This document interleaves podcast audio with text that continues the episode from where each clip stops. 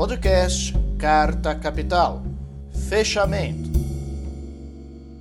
Olá, bem-vindos a mais um programa Fechamento. Meu nome é Sérgio Lírio e hoje, hoje não, na verdade nessa semana chegou o dia D, a hora H do ministro general Eduardo Pazuello. E foi um dia trágico, melancólico.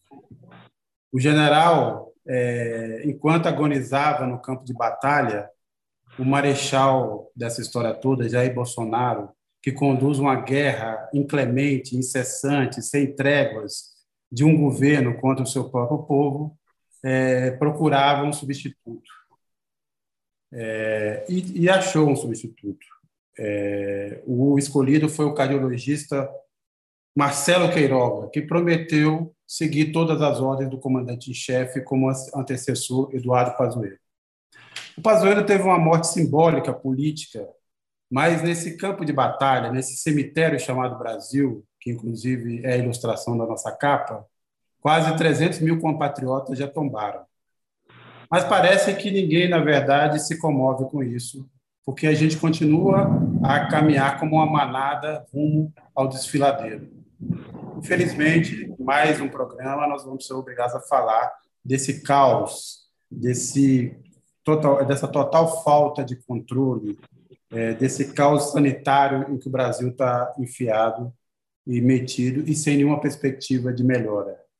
A gente também aqui vai conversar um pouco sobre essa perseguição é, com base na Lei de Segurança Nacional, uma lei da ditadura, aos, aos críticos do Bolsonaro. Então, a palavra genocida é, se tornou uma palavra proibida.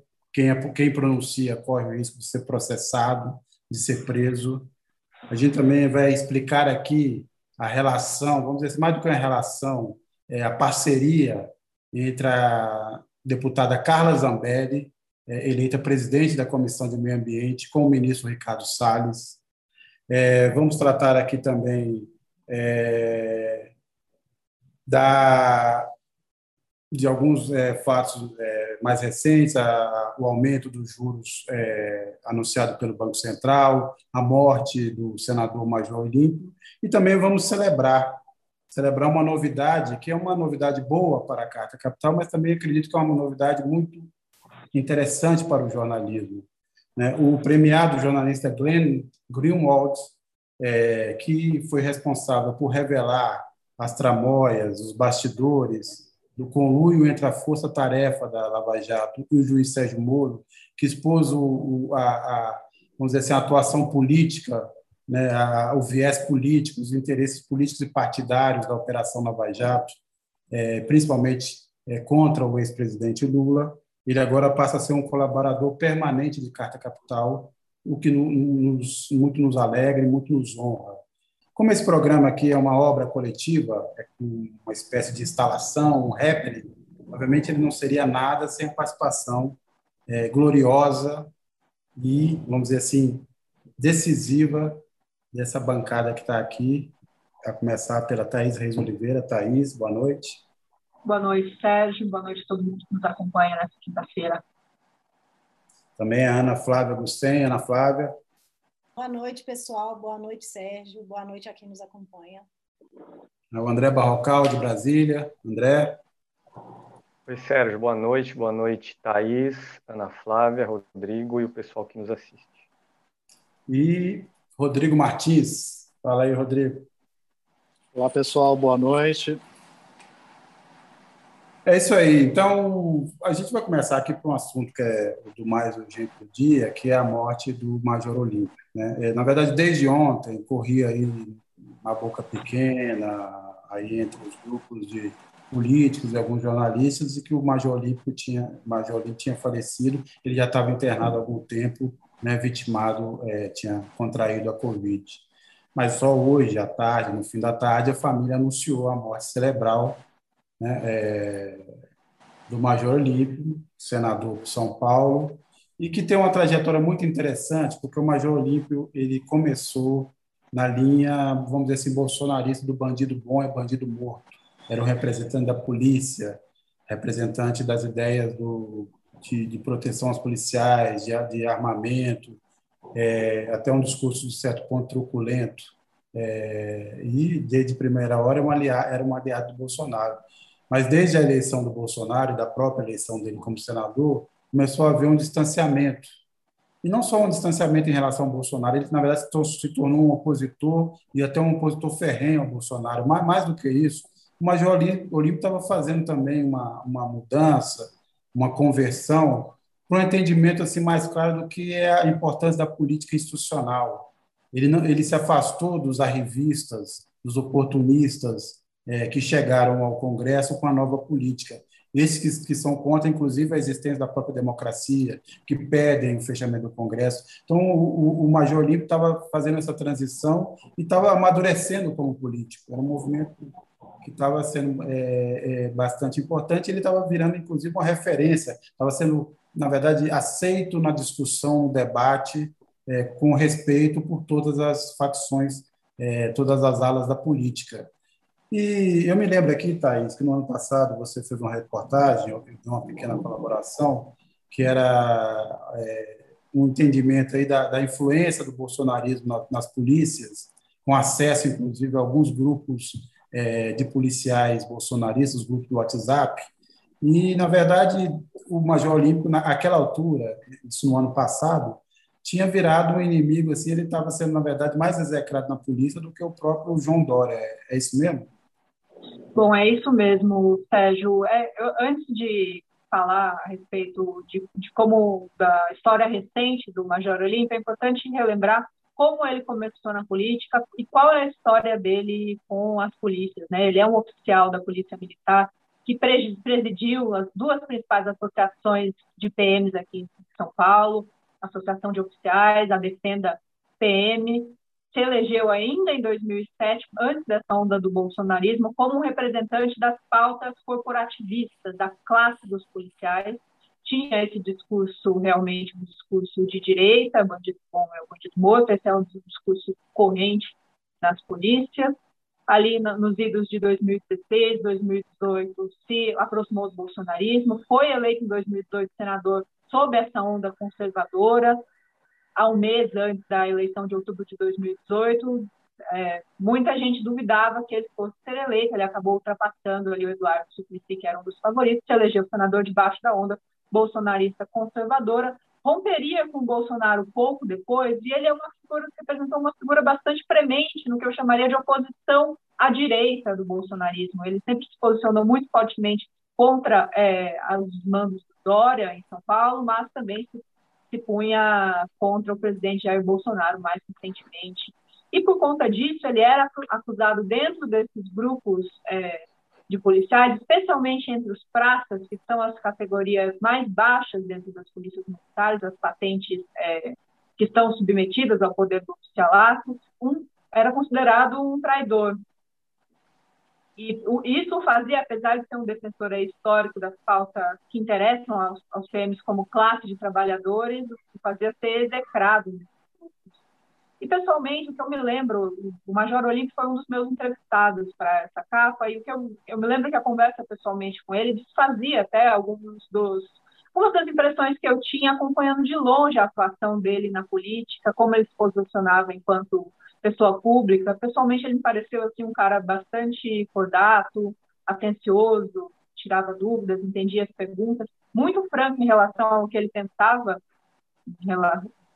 muito franco em relação aos próprios posicionamentos e, enfim, que sabia muito da dinâmica das polícias e a relação das polícias com a política. Então, apesar de ele se disse, disse, nessa época, eu me lembro que sentia, é, enfim, magoado por ter se tratado agora como um crápula entre a categoria, mas que entendia que o bolsonarismo deu um sentido para, enfim, certa ideologia que graçava entre as polícias e não tinha encontrado ainda uma figura que incorporasse aqui, um, enfim, um Messias, encontrou nele Jair Bolsonaro. É, bem, é, outro, outro ponto que também nos liga a essa trajetória do Major Olímpio, Olímpio Barrocal é o fato de que o vice dele é, teve envolvido aí no, no rolo da, de Itaipu, que é, inclusive, tanto você como a Thaís em, em duas reportagens distintas também, distintas também relataram. Eu queria que você relembrasse um pouco esse caso, essa história, é, e também falasse de outro assunto. Quer dizer, hoje a gente teve uma certa, como era esperado, uma comoção no Congresso. Né? O Bolsonaro ia lá numa atividade para entregar um, a MP do, do, do, auxílio emergencial, não foi. É, há pronunciamentos diversos dos senadores, e até uma pressão para que o, o presidente do, do, Senado, Rogério Pacheco, retome a, a ideia de uma CPI da, da Covid, que está parada na gaveta dele e que ele insiste, obviamente, não tem nenhuma vontade de colocar em pauta. Então, eu queria perguntar se esse fato de, do, da morte do senador Major Olímpio pode mudar um pouco essa disposição do Pacheco em relação à CPI. Olha, Sérgio, é, entendo que a pressão vai aumentar e a própria sensibilidade dos senadores ficará maior, uma sensibilidade em defesa dessa CPI, mas ainda acho que o presidente do Senado, Rodrigo Pacheco, continuará um opositor da ideia. Ele entende, como o presidente da Câmara, Arthur Lira, entende que não é hora de investigar o passado, é hora de lidar com problemas de hoje, o que o Congresso pode fazer para minimizar esse cenário macabro que a gente vê no Brasil. Então, eu não diria que servirá para dis, destravar a criação da CPI, uma proposta que está na mesa do Rodrigo Pacheco, presidente do Senado, desde meados de fevereiro. Mas então, Sérgio, eu vou lembrar algo aí que você, vou contar, né? Algo que você mencionou. O suplente do senador Major Olímpio, aquele que herdará a vaga de senador agora, se chama Alexandre Giordano, ele é um empresário. E ele, Alexandre Giordano, esteve no Paraguai em 2019 para participar de uma reunião com autoridades de lá sobre a renovação do acordo entre Brasil e Paraguai a respeito da energia produzida pela usina hidrelétrica de Itaipu. Essa renovação do acordo, ela foi muito ela foi uma revelação, ela, foi uma renovação um pouco conturbada. O tratado teve que essa renovação foi desfeita para um novo acordo ser buscado. Houve quase aí uma, uma, um processo de impeachment contra o presidente paraguaio, Mário Abdo Benítez, que, aliás, essa semana, ontem precisamente, escapou de um processo de impeachment por sua atuação na pandemia. Mas o Jordano quando esteve no esse empresário Alexandre Giordano, esse, essa é uma revelação de uma matéria minha em 2019, ele foi ao Palácio do Planalto um dia depois de o presidente Jair Bolsonaro ter estado no Paraguai. Então nós não sabemos exatamente até hoje, dois anos depois, o que foi que aconteceu entre Jordano e Jair Bolsonaro, qual é o papel desse empresário, o que afinal ele tinha a ver qual o interesse dele na renovação ou não de um acordo aí de venda de energia do Paraguai para o Brasil. Mas em relação ao Major Olímpio, eu queria chamar a atenção também para o seguinte, aí, com a, quem sabe, criação ou não da CPI da Covid. Esse é o, ele é o terceiro senador que morre dessa doença. Os outros dois estavam na casa de 80 anos. O senador José Maranhão, do MDB da Paraíba, morreu em fevereiro aos 87 anos. E o, e o senador Harold de Oliveira, do PSD do Rio de Janeiro, morreu em outubro, com 83 anos. Mas o Major Olímpio, ele, ele faria no próximo sábado, depois de amanhã, 59 anos, nem 60 anos ele tinha. O, o, o líder do governo na Câmara dos Deputados, é, Ricardo Barros, ele disse essa semana numa entrevista que a situação do Brasil na pandemia é muito confortável e que ele defendia o isolamento social vertical, ou seja, que só aqueles integrantes de grupos de risco deixassem de circular. E no grupo de risco estão os idosos, mas tecnicamente, com 59 anos por completar, o Major Olímpio sequer era um idoso. Então é mais uma demonstração de que essa é uma doença, esse é um vírus que está aí é, para pegar quem precisar pegar, quem tiver, quem tiver dado oportunidade para contaminação. Não é a gripezinha, vamos sempre lembrar, é importante não é a gripezinha que Jair Bolsonaro cansou de dizer que era o coronavírus. E aí, para terminar, o presidente da Câmara dos Deputados, Arthur Lira, diante da morte hoje do Major Olímpio, ele decidiu restringir o acesso a casa à Câmara dos Deputados pelas próximas duas semanas. Assessores não vão entrar mais, visitantes não vão entrar mais. Só um número restrito de parlamentares é que vai ter acesso, então, às dependências da Câmara dos Deputados. E, o, e pra, agora, para terminar mesmo, Rodrigo Pacheco, presidente do Senado, relatou hoje para jornalistas, depois da notícia da morte do Major Olímpio, que, a, que viu senadores aos prantos, comovidos, emocionados com essa situação. A água está chegando cada vez mais no pescoço das autoridades aqui em Brasília.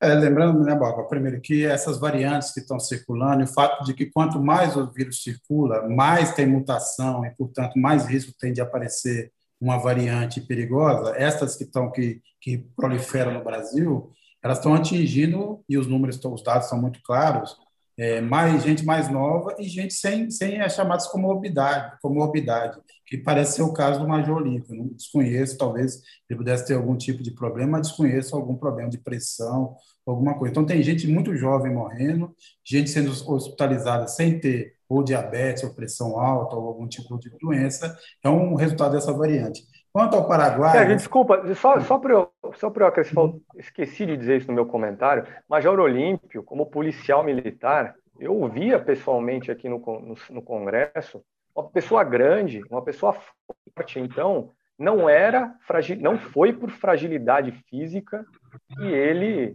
morreu, foi porque de fato se trata de um vírus letal.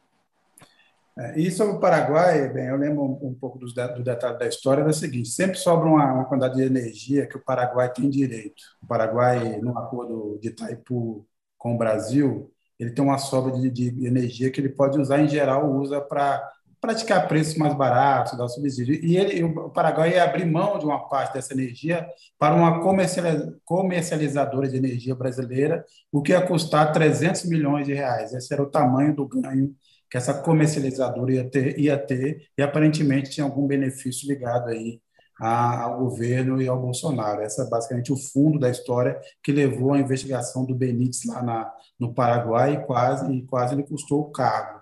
Ele teve que entregar os anéis e até uns, uns dedos para o, a, a ala do Partido Colorado, que é a maioria é controlada pelo ex-presidente, o antecessor, o Horácio Cartes, que na verdade hoje é quem manda no Brasil. Essa ala é, do Partido Colorado, chamada Cartista, é que manda no Paraguai e que também salvou o Benítez dessa vez. É, e foi por pouco, hein? A diferença foi pequena ali, foram oito votos que livraram o Benítez de, do segundo pedido de impeachment dele lá no Paraguai. A gente está recebendo aqui várias mensagens. É, vamos continuar nesse tema, mas eu só queria ler aqui rapidamente algumas. Andréia, que capa, impactante, assustador, triste, é, o Gabriel Silva, o genocida ainda continua negando a pandemia. Todo mundo já sabe que a saída do Covid no Brasil passa pela saída do próprio genocida. É Gabriel Silva, a gente vai tratar desse assunto aqui, mas eu queria lembrar que genocida é hoje uma palavra perigosa. Quem está falando por aí, a palavra genocida, está correndo o risco de ser preso. É, é, Matheus William, boa noite. Matheus William, boa noite. Vocês são ótimos, fazem um excelente trabalho. Muito obrigado. É, e Renata Vilela Fernandes, um assessor de, do Major Olímpio de 33 anos está entubado em estado grave também. É, então, esta é, é, muito da situação é, que a gente está vivendo e o Major Olímpio, na verdade, tornou-se símbolo dessa é, dessa história. Agora, voltando um pouco à trajetória do Major Olímpio, gente, do Major Olímpio, a gente estava conversando aqui antes do começo do programa que talvez o Major Olímpio tenha antecipado um, um, movimento que agora parece estar se espalhando pelas polícias. Né? É, a gente tem relatado, o próprio site da Carta Capital tem relatado é, uma insatisfação crescente em, de, em diferentes é, corporações policiais. A última foi a Polícia Federal, que alguns delegados é, prometeram entregar os cargos, há também uma, uma insatisfação na Polícia Civil, é, na Polícia Militar em alguns estados. É, Ana, e a gente sabe que essa, as polícias são, um, um, vamos dizer assim, um bastião é, da, da popularidade do Bolsonaro. É, Ana, como é que você acha que isso pode mudar um pouco é, o jogo político, o apoio ao Bolsonaro? E se você vê que esse movimento É, dá para perceber, se, dizer se é um movimento que está se alastrando ou é um movimento pontual? É, bom, primeiro só fazer um comentário aqui sobre o Major Olímpio. Além dele, né, desse outro assessor de 33 anos, tem mais dois outros assessores dele, né, que que, tão, que testaram positivo. A última saída pública do senador foi numa manifestação contra o lockdown. É, ele estava utilizando máscara. É, eu vinha tendo um pouco de contato com o Major Olímpio desde que ele se lançou à presidência do Senado.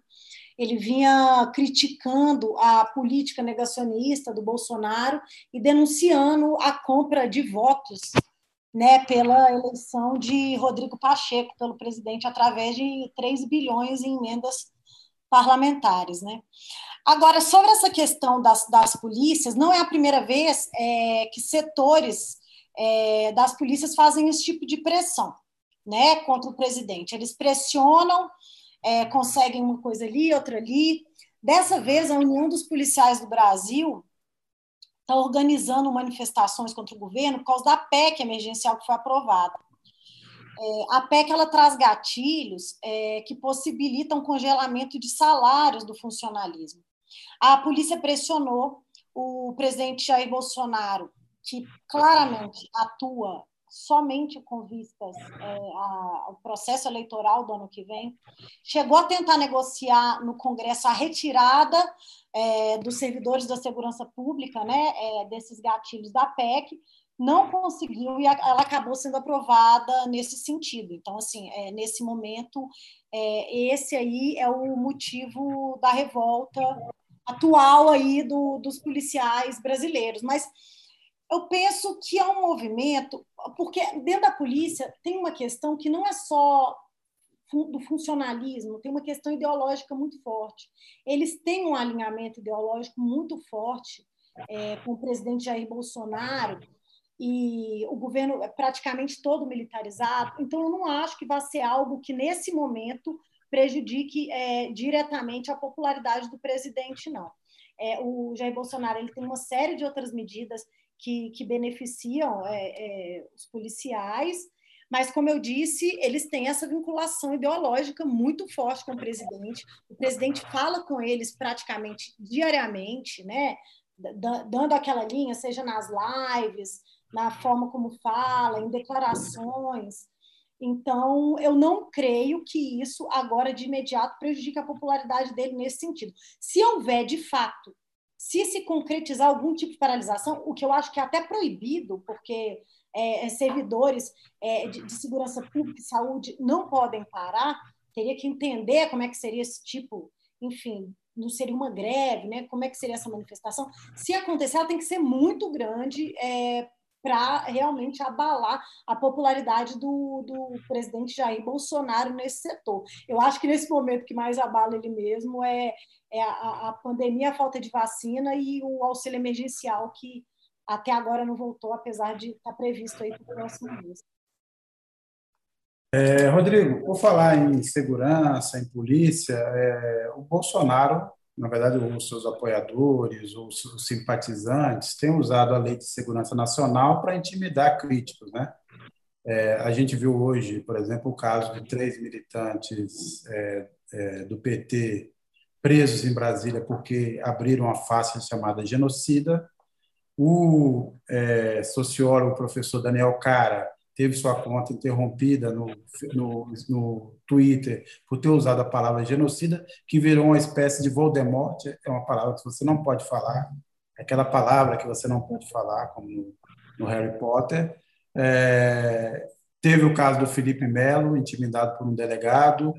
É, e tem um movimento aí de advogados, de gente que se diz do MP, MP do Bem, o MP Pro Brasil, é, se propondo a, a, processar qualquer um que fale mal do Bolsonaro, depois de tudo que aconteceu, é, é, das manifestações é, pedindo o fechamento do Congresso, a intervenção militar, da abertura da CPI da fake news, do enquadramento de vários dos políticos que defendiam essa ideia, é, essa sanha autoritária não acaba, né? E você levantou um ponto importante que isso tem a ver no fim das contas, é, em boa medida ou em, em, uma, em uma parte, com a decisão que o próprio Supremo usou de usar a Lei de Segurança Nacional contra o deputado Daniel Silveira.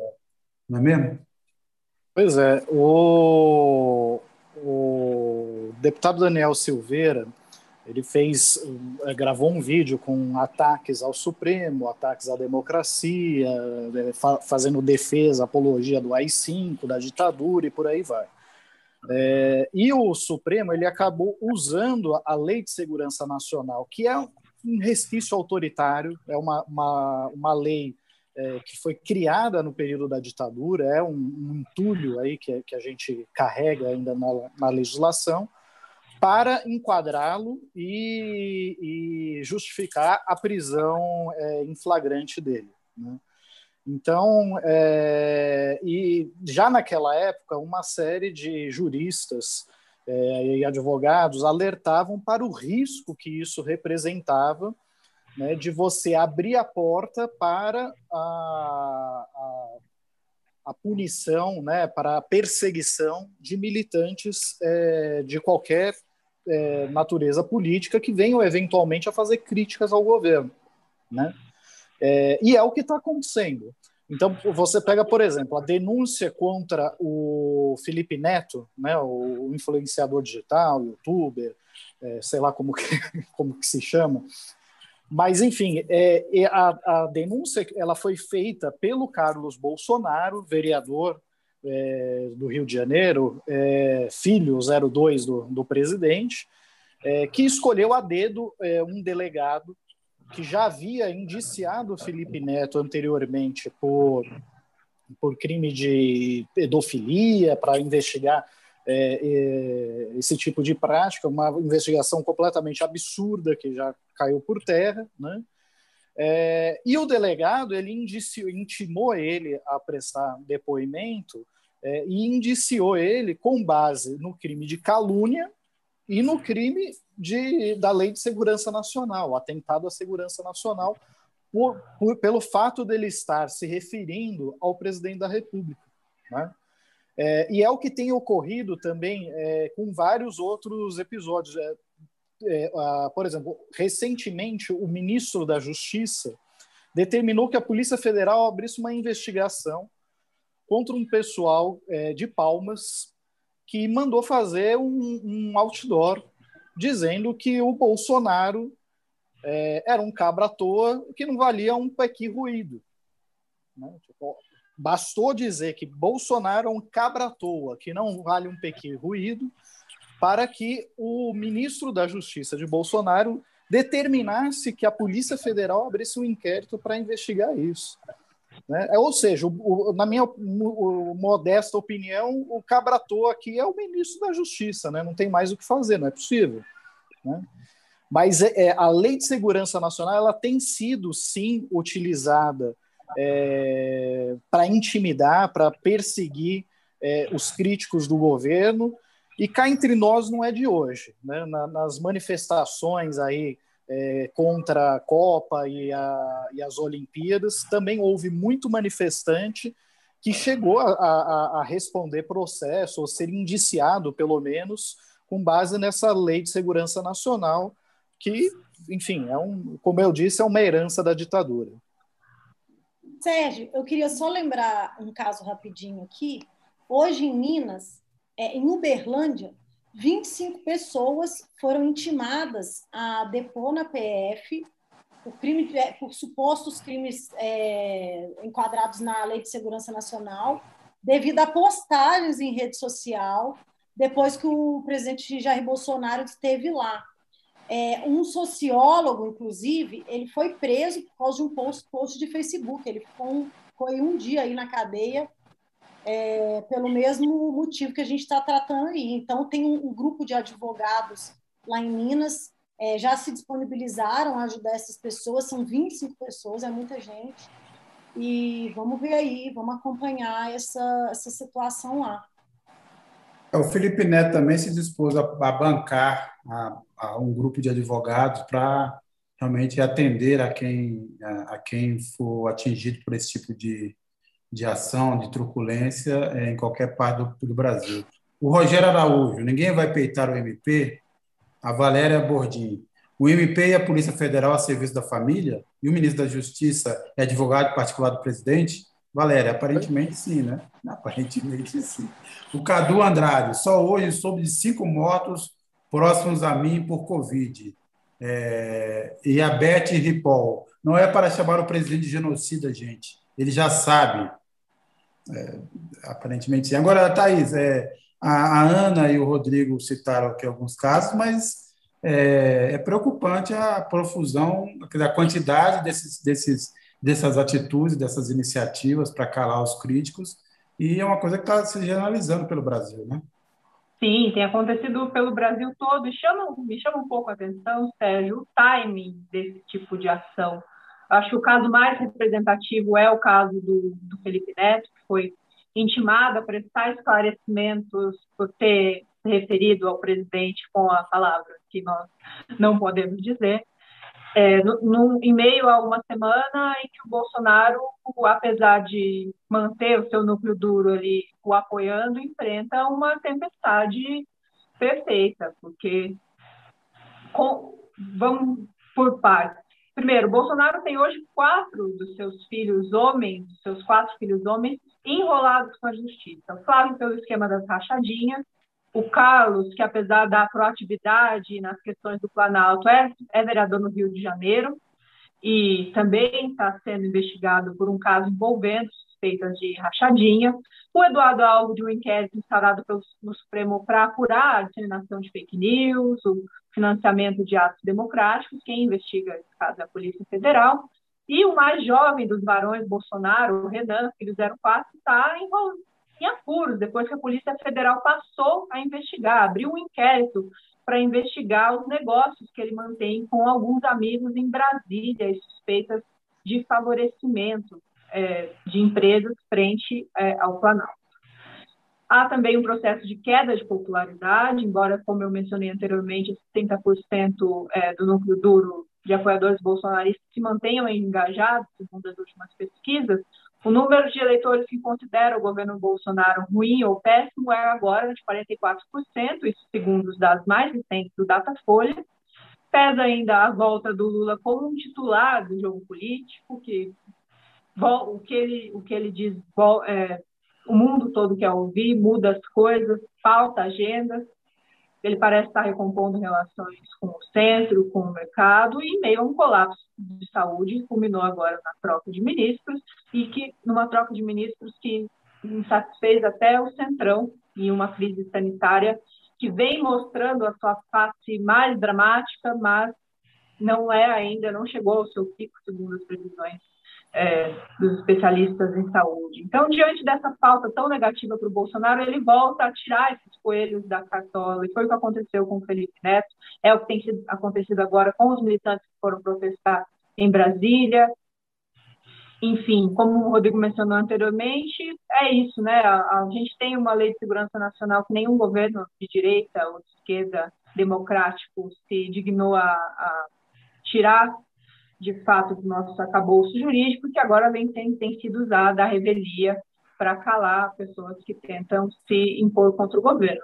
Mas tem havido aí também algumas iniciativas interessantes, outras delas, uma principal delas que é protagonizada pelo mesmo Felipe Neto, que é, se juntou a um grupo de advogados para prestar assessoria jurídica, prestar é, auxílio a pessoas que possam ter sido sofrido represálias na justiça por conta dos seus posicionamentos políticos, por, por conta do que elas dizem em relação ao Bolsonaro.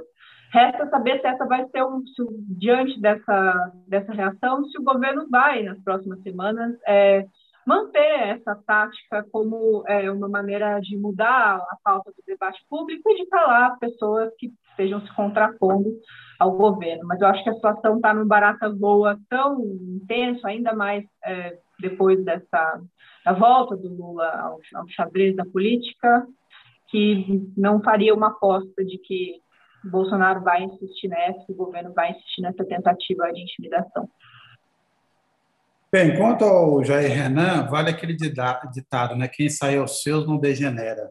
Tem uma pergunta aqui do Cadu Lacerda, Thaís, já que você mencionou o, os filhos do, do, do, Bolsonaro, eu vou, vou passar essa para o Barrocal. O Cadu Lacerda quer saber o seguinte: os filhos 01, 02, 03, 04 fortalecem ou enfraquecem o governo? Sérgio, depende do ângulo, né? Eu não diria que existe uma resposta é, objetiva e única. Vamos deixar o Jair Renan de lado, que ele ainda é muito jovem. Mas os outros três, Eduardo, Carlos e Flávio, eles são muito atuantes nas redes sociais, eles têm coisa na casa de milhões de seguidores aí, de um milhão, entre um e dois milhões de seguidores no, no Twitter, por exemplo, cada um deles. Eles são porta-vozes do pai, eles fazem as vezes do pai. Então, eles ajudam, sim, o Bolsonaro né, a, a agitar o bolsonarismo. Agora, claro, suas histórias têm também o poder de causar desgaste é, para o presidente no noticiário, alguma coisa de desgaste também no Congresso, mesmo no Supremo Tribunal Federal, onde, por exemplo, o Eduardo Bolsonaro é investigado aí, né, no inquérito das fake news, como mencionou a Thaís. Então, depende. E assim, e só e para completar o meu raciocínio, queria falar do caso das rachadinhas, né? Como é impressionante como esse caso, que já há dois anos tem sido noticiado, desde as rachadinhas de Flávio Bolsonaro, são notícias, desde dezembro de 2018.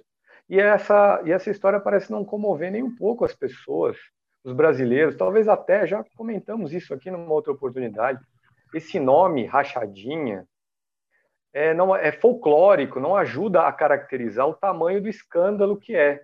Pode não ser um escândalo em valores vultosos, né, perto, por exemplo, dos bilhões da, da, da é, é, de, de, de estripulias na Petrobras, por exemplo, mas é um caso que serviu para enriquecer o patrimônio do Flávio e provavelmente do Jair Bolsonaro. Pelo que se sabe nos últimos dias, agora mais em detalhes, né, notícias a respeito da história das rachadinhas, tudo começa quando Jair Bolsonaro era ainda deputado federal, quer ganhar dinheiro em cima da verba de gabinete que cada parlamentar tem direito, mas que a família Bolsonaro usava para embolsar, contratava funcionários de mentira e ficava com a grana para si mesmo. Então é isso. Lamentavelmente o tema rachadinha não serviu aí até agora para comover a população brasileira. Parece que ninguém dá importância para isso. É, e aparentemente, quer dizer, tudo, tudo que você sabe até agora é que essa rachadinha, essa, essa, essa divisão aí, essa, na verdade, essa tunga do salário dos funcionários, em troca de cargos fantasmas e tal, é, é a ponta de iceberg, do iceberg um esquema muito mais profundo. Tudo indica né, que vai levar a algum ponto as relações com as milícias e os negócios com as milícias, de como se a milícia, na verdade, estrutura é, a, sua, a sua parte financeira. Então, é, realmente, a rachadinha esconde. Eu acho que as pessoas também acabam tendo a impressão de que tungar o salário do, do, do funcionário ou, ou, fazer um acordo de criar um, um trabalho fantasma, é, criar um cargo fantasma, colocar alguém que não que não exerce o cargo e toma mais dinheiro, não é, não é desvio de dinheiro público. É como se aquele dinheiro ali da, da verba de gabinete do, do, do, do, do deputado, do vereador, do, do deputado federal, do senador, não fosse uma verba que sai dos cofres públicos. As pessoas ah, realmente não têm essa, essa noção é, e você tem, tem razão nesse ponto, realmente não ajuda. Agora, precisaria é, prosseguir nessa investigação, porque tudo indica que é isso, que é um esquema muito mais complexo que simplesmente se apropriar é, do salário dos, dos seus assessores. É, por falar em, em, em, em em desgaste e tal. É, essa, essa nomeação do ministro da Saúde aparentemente não caiu bem no Centrão.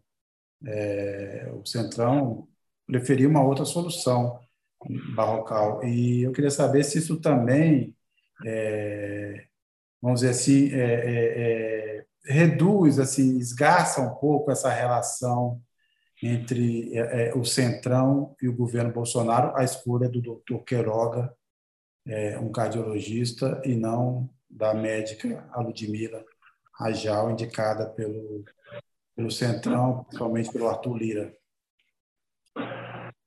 E antes, mas antes de falar do Queiroga, só uma informação sobre o Queiroz, o do Flávio Bolsonaro, das rachadinhas, que essa semana, o Superior Tribunal de Justiça, a pedido de Flávio Bolsonaro, dispensou Fabrício Queiroz e sua esposa da prisão domiciliar que eles cumpriam já algum, alguns meses e agora eles estão liberados para ir para as ruas, para aglomerar, para fazer o que quiserem como bons bolsonaristas. Mas a respeito do Marcelo Queiroga, o escolhido, o médico escolhido pelo presidente Bolsonaro para ser o novo ministro da Saúde. Sérgio, o que o Centrão queria era uma mudança, era uma guinada na gestão do Ministério da Saúde. E essa nomeação de Marcelo Queiroga não significa isso. Porque o médico Marcelo Queiroga, presidente da Sociedade, da Sociedade Brasileira de Cardiologia, pensa igual o presidente da República. É contra o lockdown, é a favor da cloroquina. Então, não haverá uma guinada. É interessante chamar a atenção das pessoas para isso, né? Porque o que nós ouvimos do presidente da República sobre essa troca no Ministério da Saúde foi para melhorar? Não, não foi para melhorar. Bolsonaro disse: é para haver uma continuidade no trabalho do Ministério. Marcelo Queiroga disse isso: não existe política de ministério, existe política do governo. O general-ministro Eduardo Pazuello, que vai deixar o cargo, disse a mesma coisa: haverá uma continuidade. Então, o presidente Bolsonaro fez essa troca no ministério. Aliás, uma troca não consumada até agora, não saiu no Diário Oficial nem a demissão de Pazuello, nem a nomeação de Marcelo Queiroga. Mas o presidente Bolsonaro fez essa troca para tentar dar uma resposta para todo mundo que lhe pressiona. Mas não é para mudar de ideia e para dar uma guinada no rumo da gestão da pandemia no Brasil. E fez também, vamos lembrar, essa é outra parte da minha reportagem, fez isso também por obra do efeito Lula. Desde que de, é recuperou seus direitos políticos no Supremo Tribunal Federal, o presidente Lula é tido por todo mundo aqui em Brasília como candidato a presidente da República. E numa entrevista esta semana, à TV americana CNN, o ex-presidente Lula disse: se for convidado pelo meu partido, pelos aliados, a ser candidato a presidente, e se eu estiver bem de saúde, eu serei candidato. A semana passada, no seu discurso no Sindicato dos Metalúrgicos do ABC em São Paulo, o tom tinha sido um pouco diferente. Olha, esse assunto, candidatura, é para ser decidido só mais para frente.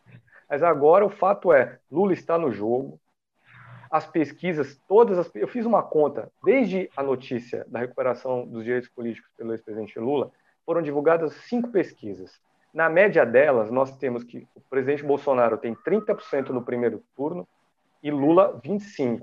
E no segundo turno, os dois empatam em 40%. Então, finalmente, Bolsonaro tem um rival à altura, agora aí em cena, e o que os movimentos recentes dele têm relação com isso, com a pressão de um lado dos seus aliados estão insatisfeitos com a, a, a situação macabra, carnificina no Brasil, e também porque agora tem um adversário de peso no ringue, que é o ex-presidente Lula. Bem, saiu há pouco o, o primeiro dos dados que sai é, diariamente sobre mortes por Covid, esse dado é do CONAS, lembrando que também um consórcio de meios de comunicação também é, divulga o um número, e mais tarde o Ministério da Saúde, o dado do CONAS, nesse momento, o dado de hoje, 2.724 mortes.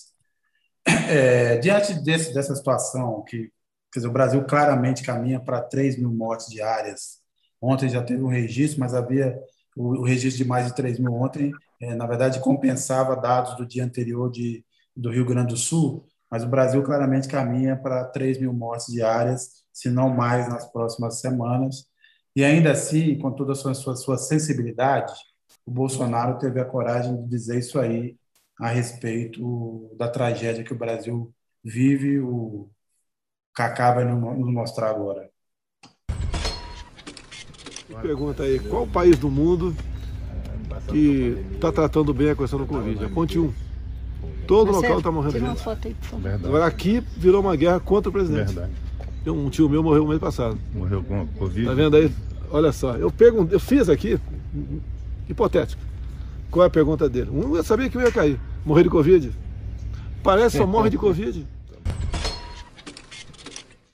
E também que antes da gente voltar à discussão, o que a gente assiste, assistiu também, porque o Bolsonaro, antes de nomear o Queiroga, ele teve uma conversa com uma indicada do Centrão, a doutora Ludmila Rajal, e eles tiveram uma conversa lá, e aparentemente no meio da conversa, entre tantos interesses que o Bolsonaro teria, poderia ter com a médica, era saber se ela sabia atirar e se ela tinha arma.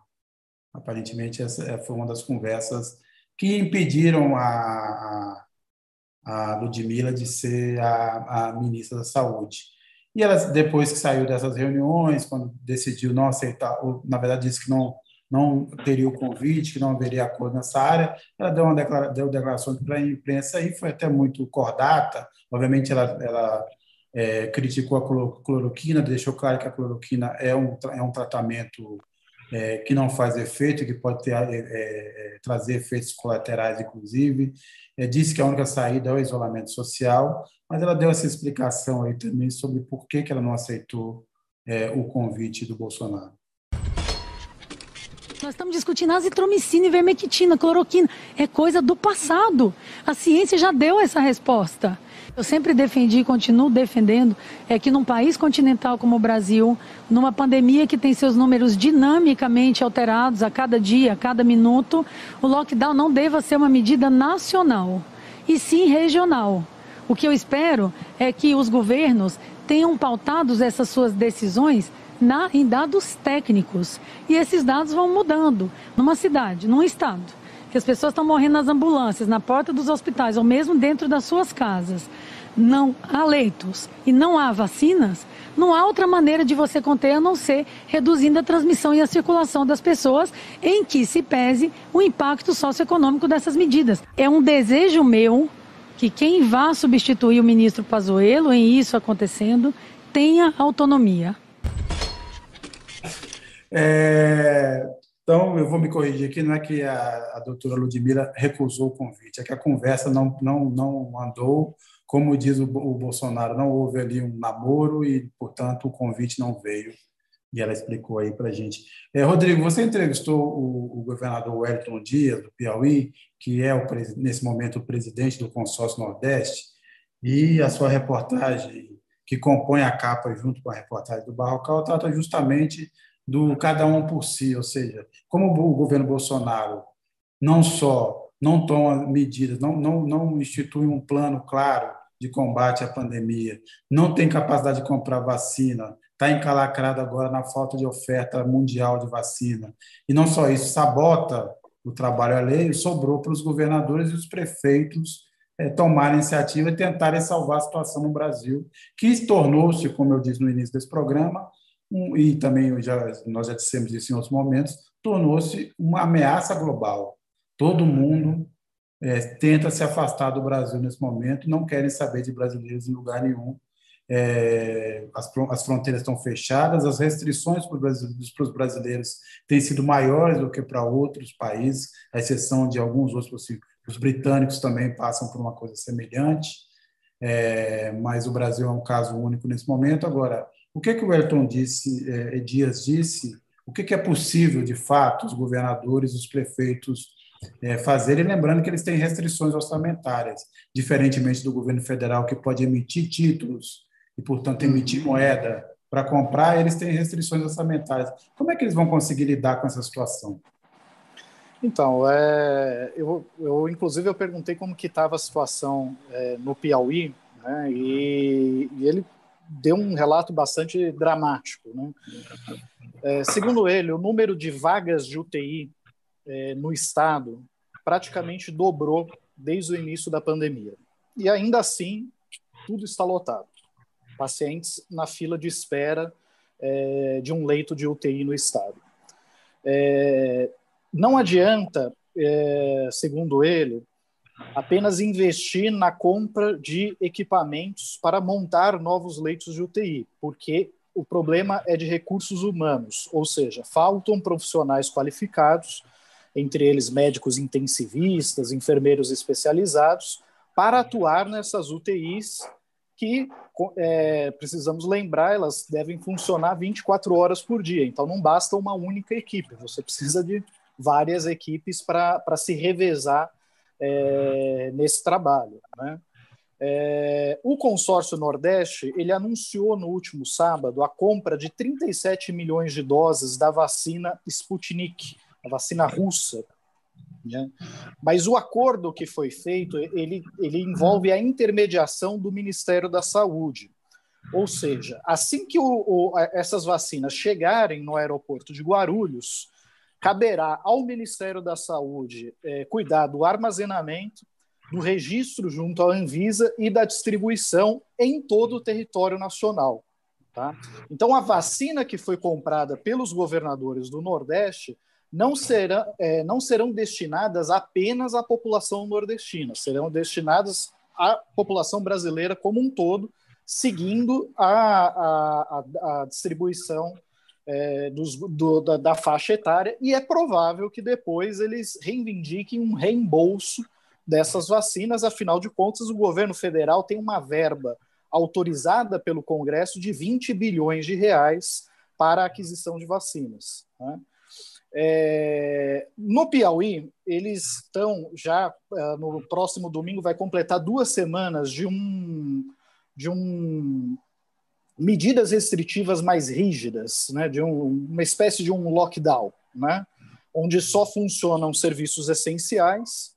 Né, eles anteciparam, por exemplo, o feriado do Dia do Piauí para hoje, para tentar fazer um feriadão estendido por lá e reduzir mais ainda o número de pessoas circulando nas ruas, né?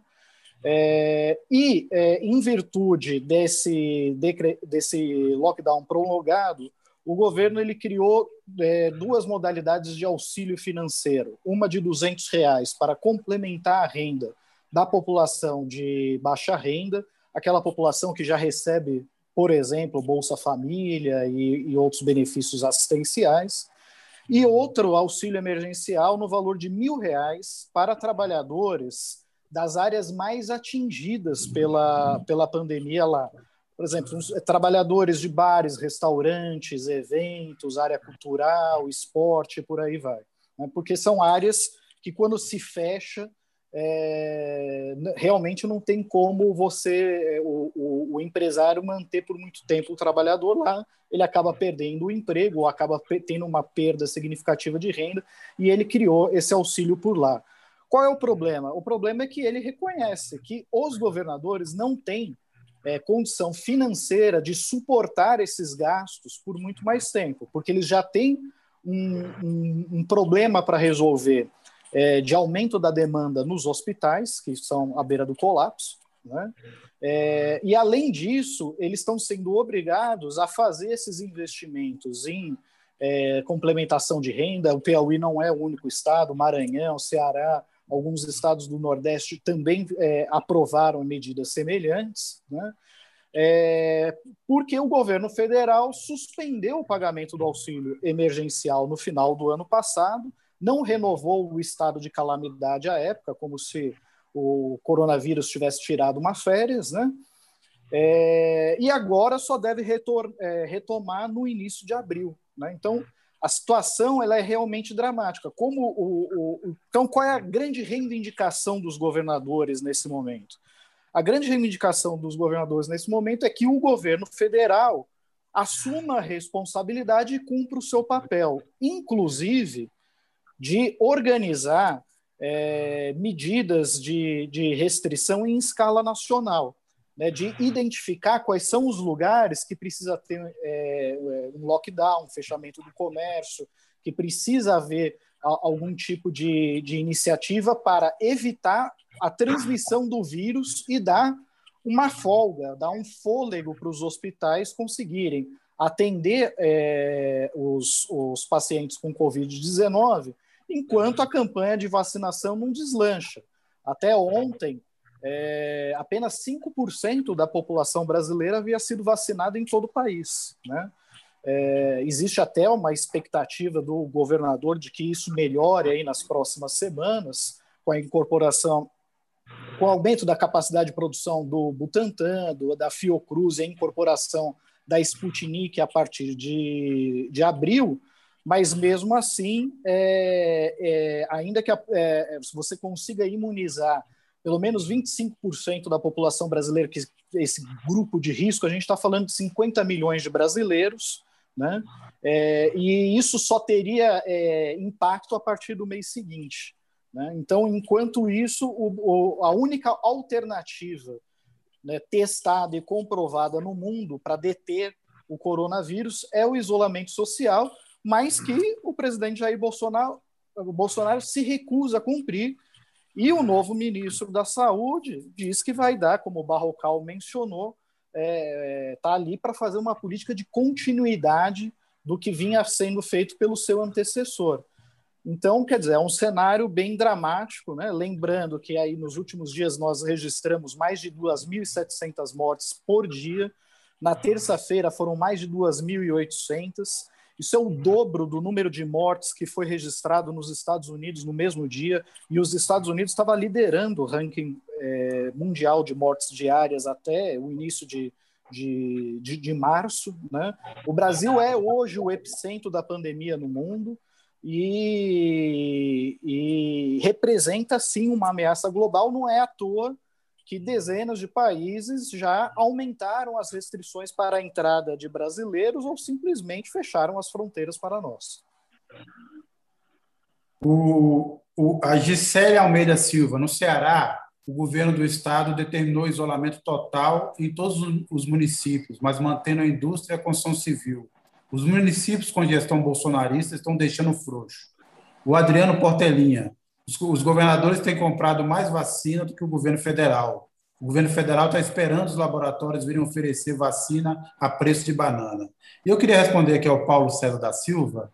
Eu não sei se ele está se referindo a nós, mas é, se, se, está falando da, do nosso, dos nossos comentários, é, é uma certa injustiça. Ele diz: é, colegas, por que a imprensa não faz uma análise comparativa com a situação de outros países na América Latina e também não entende o silêncio em relação à catástrofe estadunidense?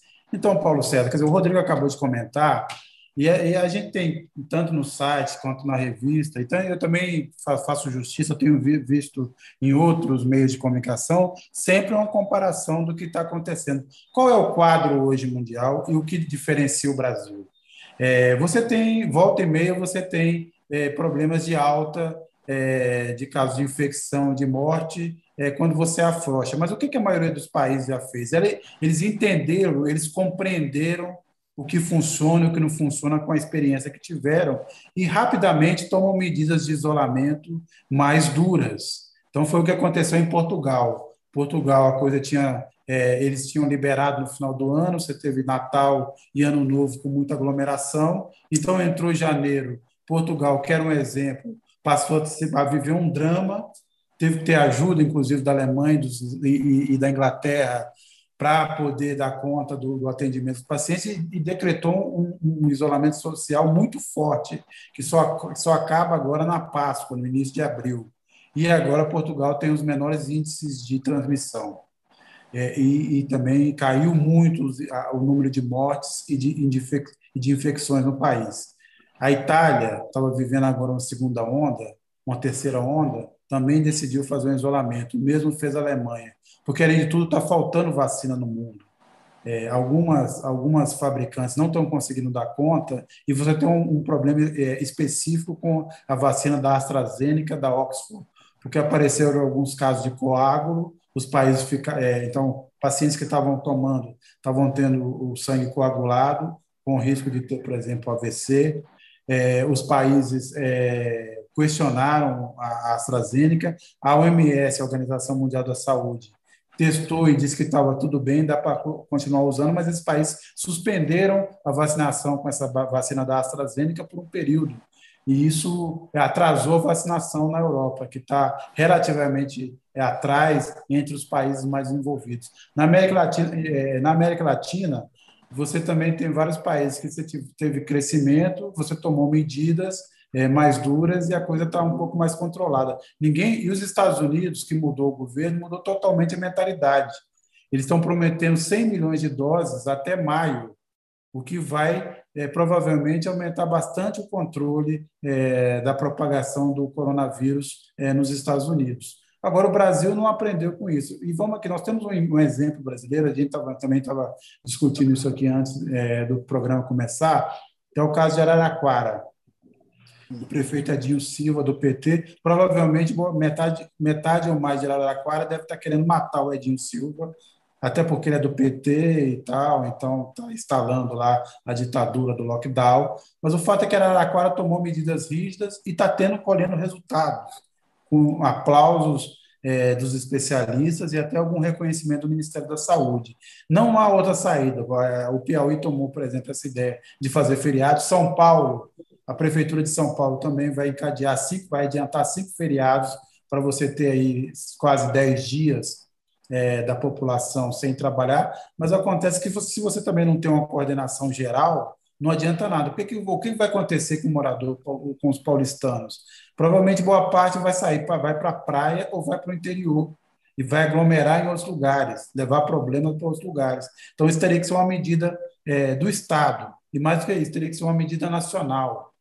É, muitos especialistas, especialistas respeitados, infectologistas respeitados, inclusive aqui do Comitê de, de Covid de São Paulo, já estão afirmando há algum tempo que não há outra saída senão um isolamento social rígido, até que o Brasil tenha vacina suficiente para controlar a Covid. E nós não, nós continuamos tratando as coisas da mesma forma. Nessa semana em que se instituiu a fase roxa aqui em São Paulo, os metrôs, os trens e os ônibus estavam lotados, porque não tem é, também você não ofereceu alternativa para os trabalhadores. O Rodrigo lembrou bem, o auxílio emergencial vai sair a partir de abril em quatro parcelas, provavelmente de 150 reais, a maioria vai receber isso, vai variar de 150 a 375 reais, mas é muito menos, no caso é um quarto do que eles estavam recebendo é, durante o período anterior de, de vigência do auxílio emergencial, não será suficiente.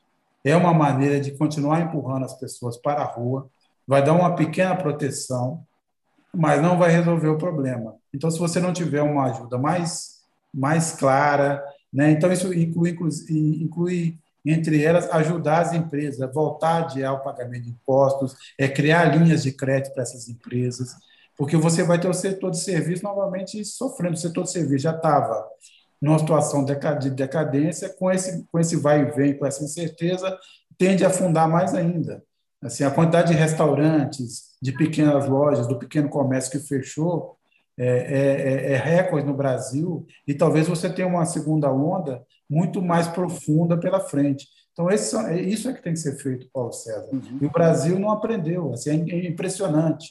A experiência é, internacional mostrou o que funciona e nós não adotamos nenhuma delas ou não adotamos com rigor. Desde o início dessa pandemia, o Brasil brincou de fazer isolamento social brincou. Né? Nunca se passou, lembrando que no último feriado, no ano passado, quando também se antecipou os feriados, foi 57% de isolamento social nos últimos dias do feriado.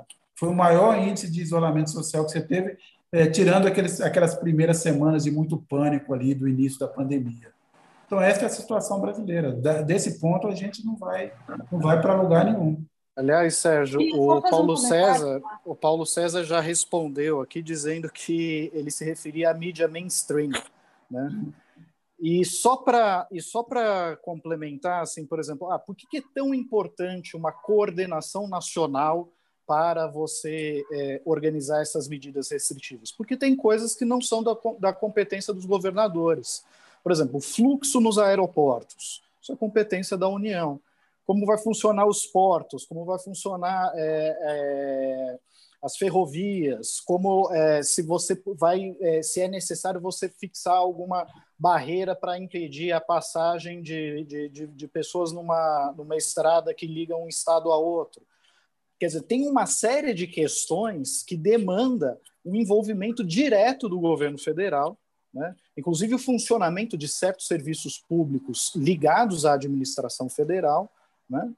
É, e, o governo, e o governo federal ele não pode se omitir da responsabilidade né, de, de participar desse esforço para é, reduzir a transmissão do vírus. O Bolsonaro mente quando ele diz que o Supremo Tribunal Federal tirou a responsabilidade dele e entregou na mão dos governadores e prefeitos. Isso é mentira. O STF já se posicionou a respeito dessa mentira. Os ministros do Supremo, vez por outra, tem que desmentir novamente essa cascata, né? Então, o governo federal ele tem responsabilidade e ele tem que cumprir com o seu papel. Sem uma coordenação nacional, dificilmente a gente vai conseguir o mesmo êxito que vários países na Europa, na, mesmo nos Estados Unidos agora, mais recentemente, estão tendo. Né? Eu queria falar só uma coisa rapidinha, Sérgio. É, seguinte, é, eu sou lá de Minas, né? Então a gente fica ligado na, nas notícias que vêm de lá. E eu estou assim muito preocupada, muito chocada, porque a gente fala muito é, da postura é, do presidente Jair Bolsonaro, é, da defesa de cloroquina, do uso de dinheiro público é, para o tal do, do, tratamento precoce que não existe, é, dele criticar lockdown, ser contra. Fato é que o governador Romeu Zema, que não é lá um brilho em gestão de pandemia, a gente sabe disso, mas ontem é, ele anunciou né, que o estado todo entraria na fase roxa. É, algumas cidades, alguns lugares vai ter até toque de recolher, e não é que prefeitos da, da base ideológica de Jair Bolsonaro foram a público, como se fosse uma coisa super tranquila. Detalhe: ontem o Estado bateu o recorde de 314 mortes é, e já está com quase 100% é, dos CTIs votados, principalmente na, na, capital. Então, tem vários prefeitos indo a público falando que não vão respeitar o lockdown, a, a fase roxa, as regras impostas pelo governador, e instigando a população. Aqui, na nossa cidade, não vai ter lockdown, não vai ter imposição, não precisa fechar nada. E, e, e, coincidentemente, são dessa, dessa ala ideológica. Agora, num momento que a gente está vivendo é, de recorde de morte, é, aqui em São Paulo, um, um, jovem de 22 anos foi o primeiro óbito esperando UTI aqui na porta. O ex-governador de Goiás morreu hoje, três dias e não conseguiu CTI. Então, vai de um senador ao ex-governador ao jovem. E prefeitos alinhados com o Bolsonaro ontem, vários que eu sigo, eu vi até no meu Instagram, postando, ó, aqui não vai ter, aqui está liberado. Lá, o prefeito de Uberlândia, que defende a cloroquina abertamente, acabou de anunciar 100% de, de leito lotado. Então, eu só queria deixar aqui minha indignação, a irresponsabilidade. Eu espero que um dia, quando essas pessoas não tiverem foro, enfim, elas respondam, porque elas são criminosas. Esse é, é o velho espírito de liberdade de Minas Gerais, né, Ana, que eu também conheço bem, que eu sou de lá, não é isso? É o liberta com serás também. Liberdade ainda que é tardinha, não é isso? Vamos defender nosso direito de morrer. É, infelizmente, não é só em Minas que isso tem ocorrido, não. Várias prefeituras do interior paulista também desrespeitaram é, é, as medidas de lockdown decretadas pelo Dória. Inclusive, o, o, o prefeito Edinho Silva, ele teve há cerca de duas semanas aqui no nosso direto da redação. Naque, naquela circunstância, eles estavam no auge né, da, da, do, dos, do número de casos, de mortes, de 100% de ocupação dos leitos de UTI. E ele falava da dificuldade que ele tinha de é, fechar toda a cidade dele, sendo que os municípios vizinhos faziam uma, uma, uma fiscalização é, frouxa para inglês ver né? e acabava é, que os hospitais da cidade ficavam sobrecarregados por conta da demanda desses outros é, municípios vizinhos. Então, veja como é complicado né, você manter é, o, o, uma estratégia de, de, de lockdown é, central, é, bem planejada, sobretudo quando você tem o presidente da República sabotando abertamente. Né? Então, realmente, ou, ou, ou, o governo federal assume essa responsabilidade, ou a gente vai continuar vendo a repetição dessa tragédia por muito mais tempo. Né?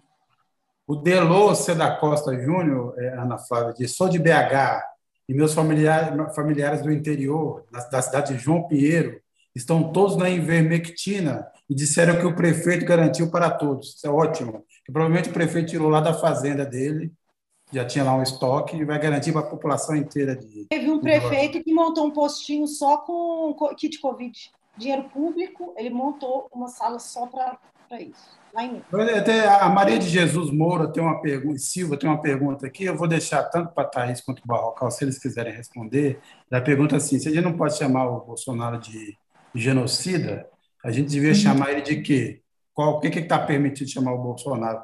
Thaís primeiro e Barrocal, se quiserem opinar. Nossa, Sérgio, me fala.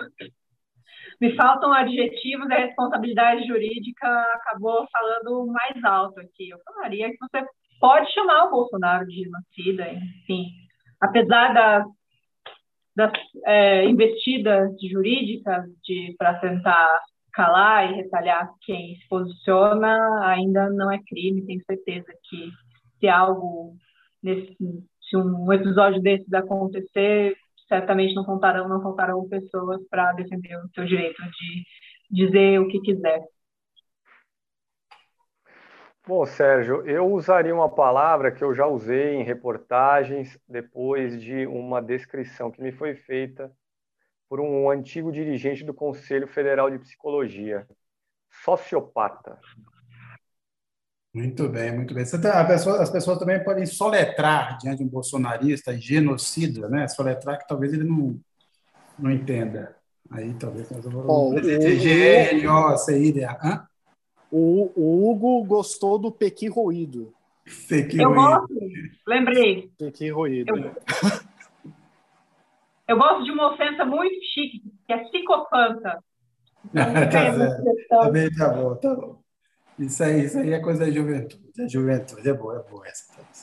É, o, o, Ana, você fez uma reportagem essa semana é, falando aí da relação, vai estar na edição dessa semana, então, portanto, fale um pouco, sem entregar muito para o pessoal comprar a revista aí, é, da relação da Carla Zambelli com o Ricardo Salles, né?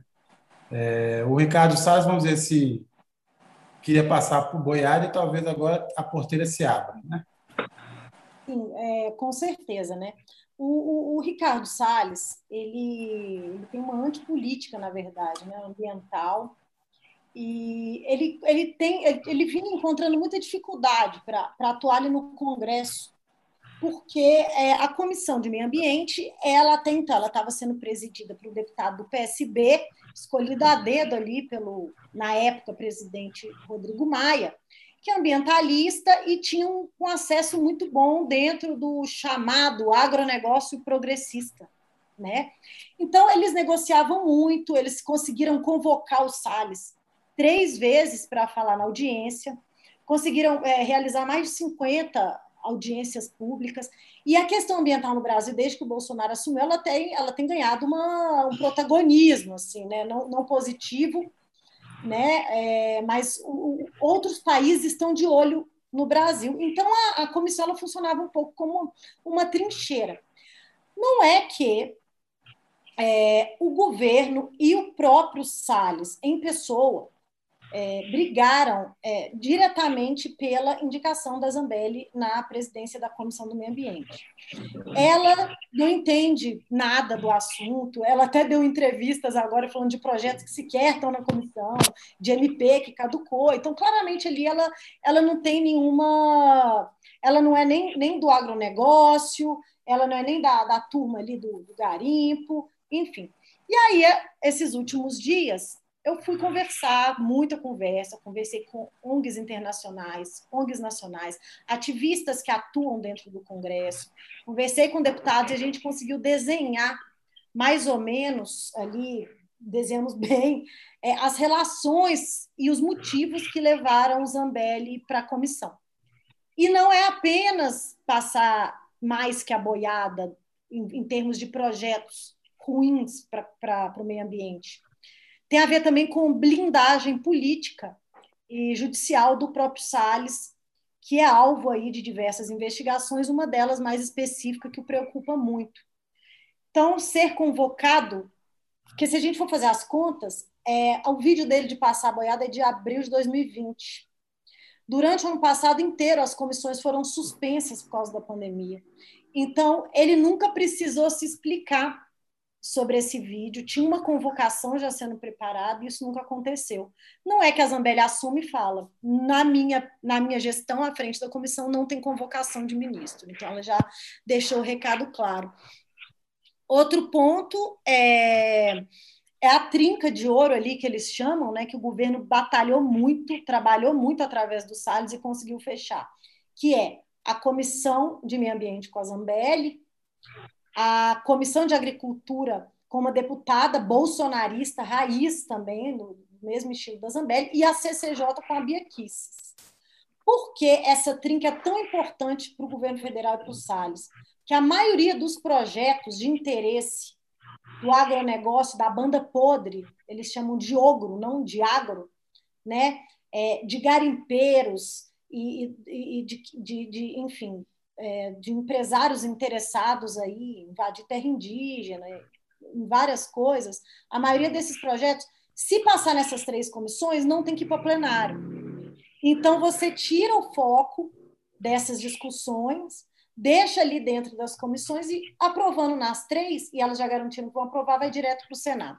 Então, é, a perspectiva é muito ruim, a matéria tem muito mais coisa, é, tem, enfim, tem troca de cargo, tem até um Olavo de Carvalho, um guru ambientalista aí, que está circulando ali no meio. Eu sugiro vocês lerem a versão completa na revista da Carta Capital, que sai amanhã. Muito bem. O pessoal aqui se animou aqui também a opinar, a opinar sobre como o Bolsonaro poderia ser chamado. A Renato, o Renato Camussa. Para mim, esse cara é o cachorro louco. A Suzete, a Suzete Suzu. O Pequi Ruído vale mais que o presidente. A Ângela Azevedo. Que tal chamá-lo de comensal da morte? O Gilberto Bueno. Comandante de assassinato em massa. Talvez seja mais chique chamar o despresidente e Fausto Bolsonaro assim. E o Kaká colocou uma enquete no ar aí, e perguntando o que, o que, que o pessoal achava o melhor nome, e Barrocal, sociopata está ganhando nesse momento com 56% dos votos. É, então, essa sugestão aí está ganhando também, sociopata, uma alternativa para genocídio, até que os bolsonaristas descubram o que significa sociopata e também persigam as pessoas que usarem essa palavra. É, a gente teve, uma novidade, assim, um, um, grande momento para a Carta Capital, eu diria também para o jornalismo, sem ser muito presunçoso, mas para a Carta Capital bastante, que foi é, essa nova aquisição, vamos dizer assim, da equipe, na verdade, essa nova parceria. É, o premiado jornalista Glenn Greenwald, que tem muitos feitos, ganhou um Pulitzer por é, revelar a espionagem da agência é, é, nacional americana é, contra várias autoridades do mundo, inclusive a ex-presidenta Dilma, que era grampeada pela NSA, é, e que revelou também aqui no Brasil, num, num, num sistema muito parecido, é, o, o, as mensagens trocadas entre a força-tarefa da Lava Jato e o Sérgio Moro, a Vaza Jato permitiu que o país, ou grande parte do país, compreendesse é, a atuação política partidária e até com interesses financeiros da Lava Jato de perseguição ao presidente Lula e permitiu o jogo, essa virada que está acontecendo, grande parte dessa percepção hoje que tem da Lava Jato, inclusive nos tribunais superiores, deriva desse trabalho é, é, revelado pelo jornalista Glenn Greenwald, e agora ele vai ser um colaborador permanente de Carta Capital. Vai estrear colunas, vai fazer um programa no YouTube de entrevistas também de uma live debatendo a própria coluna, e, obviamente, a Carta Capital será, a partir de agora, o espaço onde ele também trará reportagens de fôlego é, e todo, todo esse material que ele conseguir é, daqui para frente. Então, a gente está muito feliz, muito satisfeito, muito empolgados com essa, com essa parceria, que existe uma afinidade, uma visão de mundo, de jornalismo muito parecida é, entre o Glenn e a revista, e ontem, pela manhã, para anunciar essa novidade, houve uma live mediada pela Thaís Reis Oliveira, é, um bate-papo entre o Mino Carta e o Glenn, e a gente separou um pequeno trecho. O Glenn tem, também foi muito simpático em relação à revista, em relação a essa nova parceria. Então, o Cacá vai mostrar para a gente aí rapidamente, mas vamos assistir aí um pouco da declaração do Glenn em relação à Carta Capital. Uh, na realidade, eu aprendi muitas coisas, mesmo sobre a Vaza Jato, apesar do fato que fui eu relatando. Uh, então, como eu disse no vídeo, é, é, é, um sonho para agora trabalhar com essa revista para que eu tinha tanta respeito e que me ajuda muito durante muitos anos uh, como meu uh, lar jornalística, onde vou ter um lugar fixo para todo o jornalismo que eu vou fazer aqui uh, em Brasil com uma redação tão uh, ótimo, tão sofisticado com, com, como a Corte Capital já tem. Então, estou muito animado de verdade com tudo que nós podemos fazer juntos. É, obviamente, como acontece em todo programa, a gente acaba aqui se empolgando com, com os temas principais. Acho que algumas vezes também é preciso explicar aí certas questões a gente acaba se arrastando é, por alguns assuntos e deixa de comentar, porque também aconteceram várias coisas. Hoje, por exemplo, o presidente do, do Banco do Brasil, que já estava ali meio demissionário, confirmou o pedido de exoneração, a gente teve alta da taxa de juros, então a gente poderia aproveitar esse momento agora para comentar algumas coisas que ficaram aí, passaram batido. Eu vou começar pelo Barrocal. Qual é a dica da semana? O que, que é preciso prestar atenção nos próximos dias? Sérgio, eu chamo a atenção das pessoas para Estados Unidos e Rússia.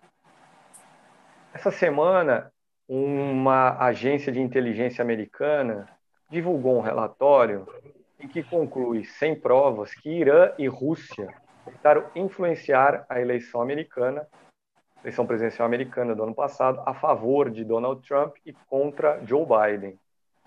No mesmo dia em que esse relatório veio a público, o presidente Joe Biden deu uma entrevista a uma emissora de TV, na qual comentou o relatório, comentou de forma contrariada, e perguntado pelo jornalista se achava que Vladimir Putin, presidente russo, era um assassino, Biden respondeu: sim, é um assassino. E a que provavelmente ele se referia? Ao sumiço de um líder da oposição russa aí desde o ano passado. Qual foi a resposta, de, a reação de Vladimir Putin? Aliás, o Biden contou que esse assunto foi abordado por ele e Putin em um telefonema que os dois mantiveram pouco depois da posse do presidente americano em janeiro. E qual foi a reação de Putin? Foi dizer hoje que espera que Joe Biden tenha uma boa saúde Disse Putin que falava isso sem ironia. O presidente americano já tem 78 anos de idade e há quem imagine que talvez ele não tenha condições de disputar, por exemplo, um segundo mandato. E aí eu recordo também que em fevereiro, por ordem, ou melhor, com autorização de Biden, o Pentágono, o Pentágono atacou milícias iranianas na Síria, que vive 10 anos já de uma guerra civil. Síria, que é um país ali no Oriente Médio, de interesse fundamental estratégico da Rússia. Então, com tudo isso, eu quero chamar a atenção das pessoas para o seguinte: qual será a próxima, o próximo lance dessa Guerra Fria? No final do ano passado, no início desse ano, eu chamava atenção para o fato de que provavelmente, com Biden na Casa Branca, a Rússia voltaria a ser o inimigo número um dos Estados Unidos na geopolítica global, papel que com Donald Trump havia sido ocupado pela China. Então é isso. Rússia e Estados Unidos vivem aí momentos de tensão entre seus dois presidentes. O, o Putin poderia ter acrescentado: tenha boa saúde, mas se tiver qualquer problema, eu posso te mandar um remedinho aí. Ele que é especialista em remedinho e os adversários conhecem bem, né? Thaís Reis Oliveira, Diga lá, quais são suas recomendações? Eu gostaria de mencionar é, uma novidade recente de hoje, que, para tristeza de quem é, torce informações para fazer propaganda contra a vacina, é, a Agência Europeia de Medicamentos hoje avaliou com seu comitê técnico e divulgou que a vacina de Oxford, em parceria com a AstraZeneca, é segura é eficaz e que os benefícios dessa vacina superam os riscos. Para quem não acompanhou esse tema, tudo isso vem depois que 13 países é, da, da, Europa, incluindo a Itália e a França, suspenderam o uso dessa vacina depois de casos isolados de coágulos e embolia. Após esse anúncio da Anvisa europeia, entre aspas, todos eles retomaram o uso contínuo da vacina. Muito bem. Ana Flávia? É, você já até comentou aí, mas eu queria chamar a atenção é que o André Brandão, presidente, ex-presidente do Banco Brasil, que pediu demissão hoje, ele é o décimo, ele é a décima sexta baixa na equipe econômica de Bolsonaro. Né? O nome do diretor, Fausto de Andrade Ribeiro, foi, foi anunciado agora há pouco é, pelo governo federal, mas a gente vê aí uma debandada meio geral da turma do Chicago Boy, Paulo Guedes, né? Então, eu acho que vale a pena a gente acompanhar, porque existe aí uma guinada, o governo Bolsonaro deu uma guinada mais populista, aumentando inclusive a, a, a, militarização do governo é, com vistas aí às reeleições de 22. Vamos ver como é que o mercado vai reagir e vamos ver como é que fica aí agora essa equipe econômica que contabiliza a 16ª baixa aí, menos um ponto o Guedes. É, só, primeiro, surpreende que não tenha sido um militar dessa vez, né? Porque é, é, o clássico. Segundo, o Guedes, eu acho que já desistiu de qualquer coisa no governo, a não ser ficar ali até o final para fazer um tipo de que ele estava ali, de que ele não foi não sair, não, não foi saído, não saiu pelas portas do fundo como o Moro. Me parece hoje o Guedes jogar, ter jogado a toalha e está apenas defendendo essa posição. É, né? Então, não, não, se pode esperar muito mais dele. E tivemos também, só para completar aí, a, o aumento de juros do Banco Central. A primeira reunião do Banco Central, depois de aprovada a autonomia, né, a independência, deu esse, esse, esse aumento, que é um aumento que foi além, inclusive, do que a média dos, dos bancos do mercado financeiro previa, se esperava meio por cento, foi para 0,75%. Está se falando num aumento contínuo até o final do ano para chegar à taxa 5,5%, e é uma, é uma encalacrada que o governo está, porque o mercado estava recusando, começando a recusar a compra de, do título, estava comprando outros títulos de, de longo prazo que é, pesavam muito mais na, é, na dívida pública, o governo estava com, com dificuldade de rolar a dívida de curto prazo, mas também essa decisão e uma, e uma tendência agora de alta de juros é, vai levar a um efeito ruim na, na, na recuperação, é, vamos dizer assim, tímida que espera para a economia brasileira esse ano. O primeiro semestre, trimestre certamente será de recessão, o segundo trimestre indica também uma possibilidade de recessão, principalmente com essa nova curva. Talvez o auxílio emergencial, mesmo pequeno, ajude a segurar um pouco a onda, e não se vê nenhuma perspectiva. Se aqueles 3,5% que se falava já era. Nem, nem 3% deve ser possível. O Brasil provavelmente registrará é, uma das taxas, mais baixas taxas de recuperação e alta de juros só piora isso. Então, só queria complementar que, além dessa saída do do Banco do Brasil, nós tivemos a decisão do Banco Central, que complica muito o cenário político e econômico. Rodrigo? É, bom, eu gostaria só de lembrar a estreia do é, filho 04 do presidente, Jair Renan, nas páginas policiais. É, ele acaba de é, figurar aí numa investigação é, sobre tráfico de influência por ter mediado um encontro de empresários do setor da, de mineração com o ministro do Desenvolvimento Regional. Ele chegou a participar dessa, dessa reunião, cerca de um mês depois de supostamente ter recebido é, de um dos sócios dessa empresa um carro elétrico no valor estimado no valor de 90 mil reais. Então, ele acaba de debutar aí na, na, nas páginas policiais, acho que valeria essa, essa breve menção. E o Barrocal, ele mencionou a Guerra da Síria, que completou 10 anos, e realmente, assim, foi um... Essa guerra, ela deixou um saldo tenebroso. Foram 287 mil mortes e 205 mil desaparecidos.